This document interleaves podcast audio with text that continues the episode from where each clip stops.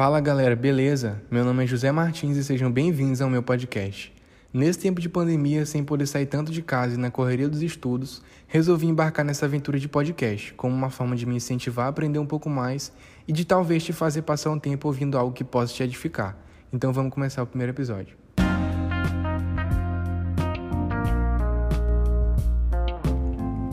Então, nesse primeiro episódio, como vocês já devem ter visto no título, vou falar um pouco sobre Jesus.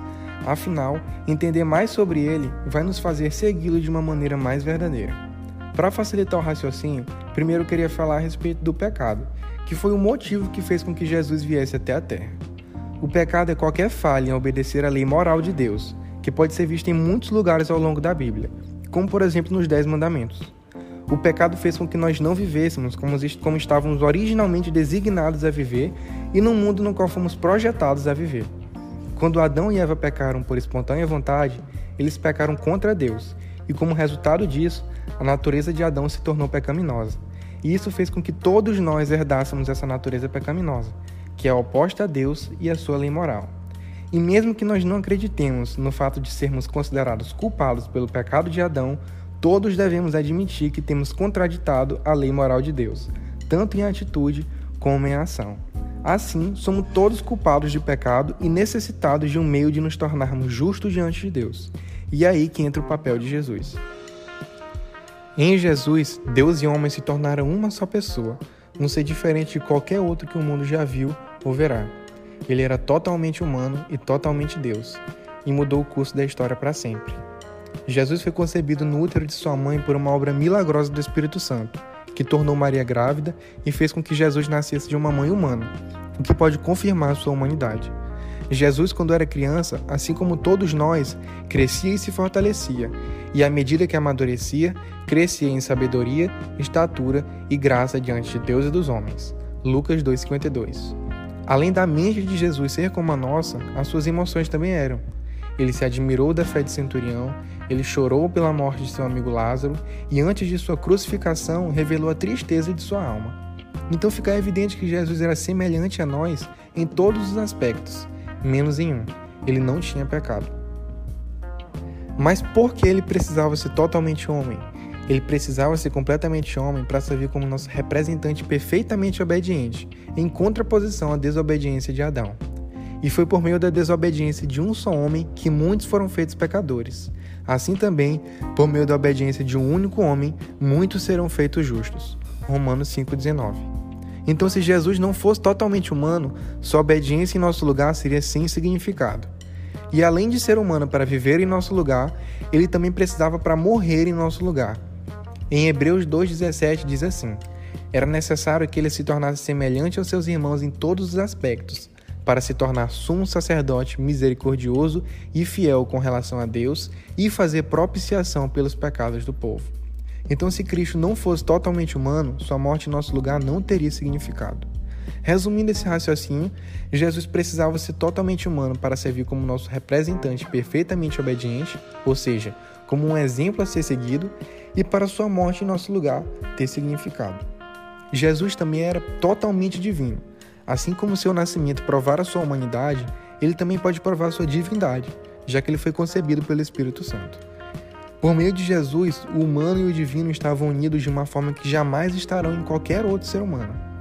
Em Colossenses 1,19 diz assim: Pois foi do agrado de Deus que nele habitasse toda a plenitude. Então Jesus era plenamente Deus. E caso ele não fosse plenamente Deus, ele não poderia ter assumido a penalidade total pelo pecado do mundo inteiro. Ele não poderia, sendo um homem sem pecado, suportar toda essa pena. E além disso, sendo Deus, ele poderia pagar pelos pecados passados e futuros, devido à sua capacidade de transcender o tempo. E essas duas naturezas associadas, tanto a sua humanidade como a sua divindade, permitem que ele sirva como o único mediador entre Deus e os homens. Ele é o caminho, Agora que entendemos sobre a natureza de Jesus e o porquê da necessidade de cada uma delas, precisamos entender mais sobre o sacrifício feito por ele. Em João 3,16 diz assim: Porque Deus tanto amou o mundo que deu seu Filho unigênito, para que todo aquele que nele crê não pereça, mas tenha vida eterna. Antes do nascimento de Jesus, um anjo disse a José que ele deveria chamá-lo por esse nome porque ele salvaria o povo de seus pecados, e foi o que aconteceu. Tanto pela vida que ele viveu como pela morte que ele sofreu. Cristo veio para nos salvar por causa do fiel amor e justiça de Deus. Então, por meio desse sacrifício, pôde ser visto tanto o amor de Deus como a justiça dele. E a vinda de Deus foi tão especial que, além de morrer por nós e nos dar acesso ao perdão pelos pecados, por meio da vida que ele viveu, ele pôde nos ensinar como deveríamos viver, uma vez que precisaríamos viver em obediência para ter comunhão com Deus. E quando foi crucificado, sofreu uma das mais terríveis formas de morte inventadas pelo homem. Embora ele não tenha sido o ser humano que experimentou da maior dor do mundo, a sua aflição naquele momento com certeza foi imensa. Ele foi forçado a suportar uma morte lenta por sufocamento provocado pelo peso do seu próprio corpo. Ele estava unido à cruz por meio de pregos e seus braços suportavam a maioria do peso do seu corpo. Uma dor inimaginável. Mas a dor física que ele sentiu naquele momento nem se comparava com a dor espiritual. Jesus nunca havia pecado e odiava o pecado, mas voluntariamente tomou sobre si todos os pecados daquele que um dia seriam salvos. Aquilo que ele muito odiava foi derramado por ele, e por meio de suas feridas nós fomos curados. Ele enfrentou tudo isso sozinho e ainda teve de suportar toda a ira de Deus sobre si mesmo. Como Jesus levou a culpa pelos nossos pecados, Deus desencadeou toda a sua ira e aplicou o castigo dos nossos pecados sobre seu próprio filho, ou seja, mediante o sacrifício de si mesmo. Jesus viveu uma vida perfeita e sem pecado e sofreu uma morte horrível a fim de salvar o povo de seus pecados. Por causa da obra de Deus em nosso favor, Deus nos deu a oportunidade de sermos resgatados do domínio do pecado e nos levar para o reino do seu Filho amado. Que salvação! Porém, a obra de Deus não terminou somente com sua vida e morte. Ele ressurgiu dos mortos e ascendeu ao céu como um rei vitorioso e conquistador.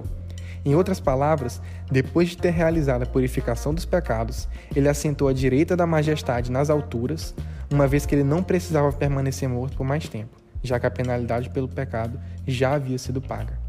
E essa foi resumidamente a história de Jesus. Agora, o papel de nós, homens, é responder com fé ao Evangelho e nos arrependermos de nossos pecados, decidindo conscientemente a deixar o pecado e nos voltarmos para Cristo. E assim, Deus nos perdoará e nos dará a vida eterna com Ele. Isso serve para todos. Jesus diz em João 6,37: Quem vier a mim, eu jamais rejeitarei. E uma vez com Cristo, seremos finalmente libertos da escravidão do pecado e alcançaremos a verdadeira liberdade, a liberdade dentro da essência pela qual nós fomos criados. Afinal, um peixe pode até viver fora d'água, mas ele vai morrer. E assim somos nós. Podemos escolher sair, sair de onde fomos criados para viver, mas a Bíblia nos diz que o salário do pecado é a morte. E é por isso que com Cristo é que somos verdadeiramente livres. Então é isso. Espero que vocês tenham gostado desse primeiro episódio e para finalizar eu tenho um recado para te dar. Muitas pessoas podem chegar a saber muita coisa sobre Cristo sem nunca ter conhecido a Cristo. E por isso, depois que vocês puderam conhecer mais um pouco sobre ele nesse podcast, agora eu encorajo vocês a buscarem conhecer a Cristo por vocês mesmos. Orar e conversar com ele com certeza pode ser o ponto de início para conhecê-lo verdadeiramente e não mais apenas de ouvir falar. E assim você pode alcançar a verdadeira fé salvadora, que é movida pela confiança. E para confiar em alguém, a gente precisa conhecê-lo.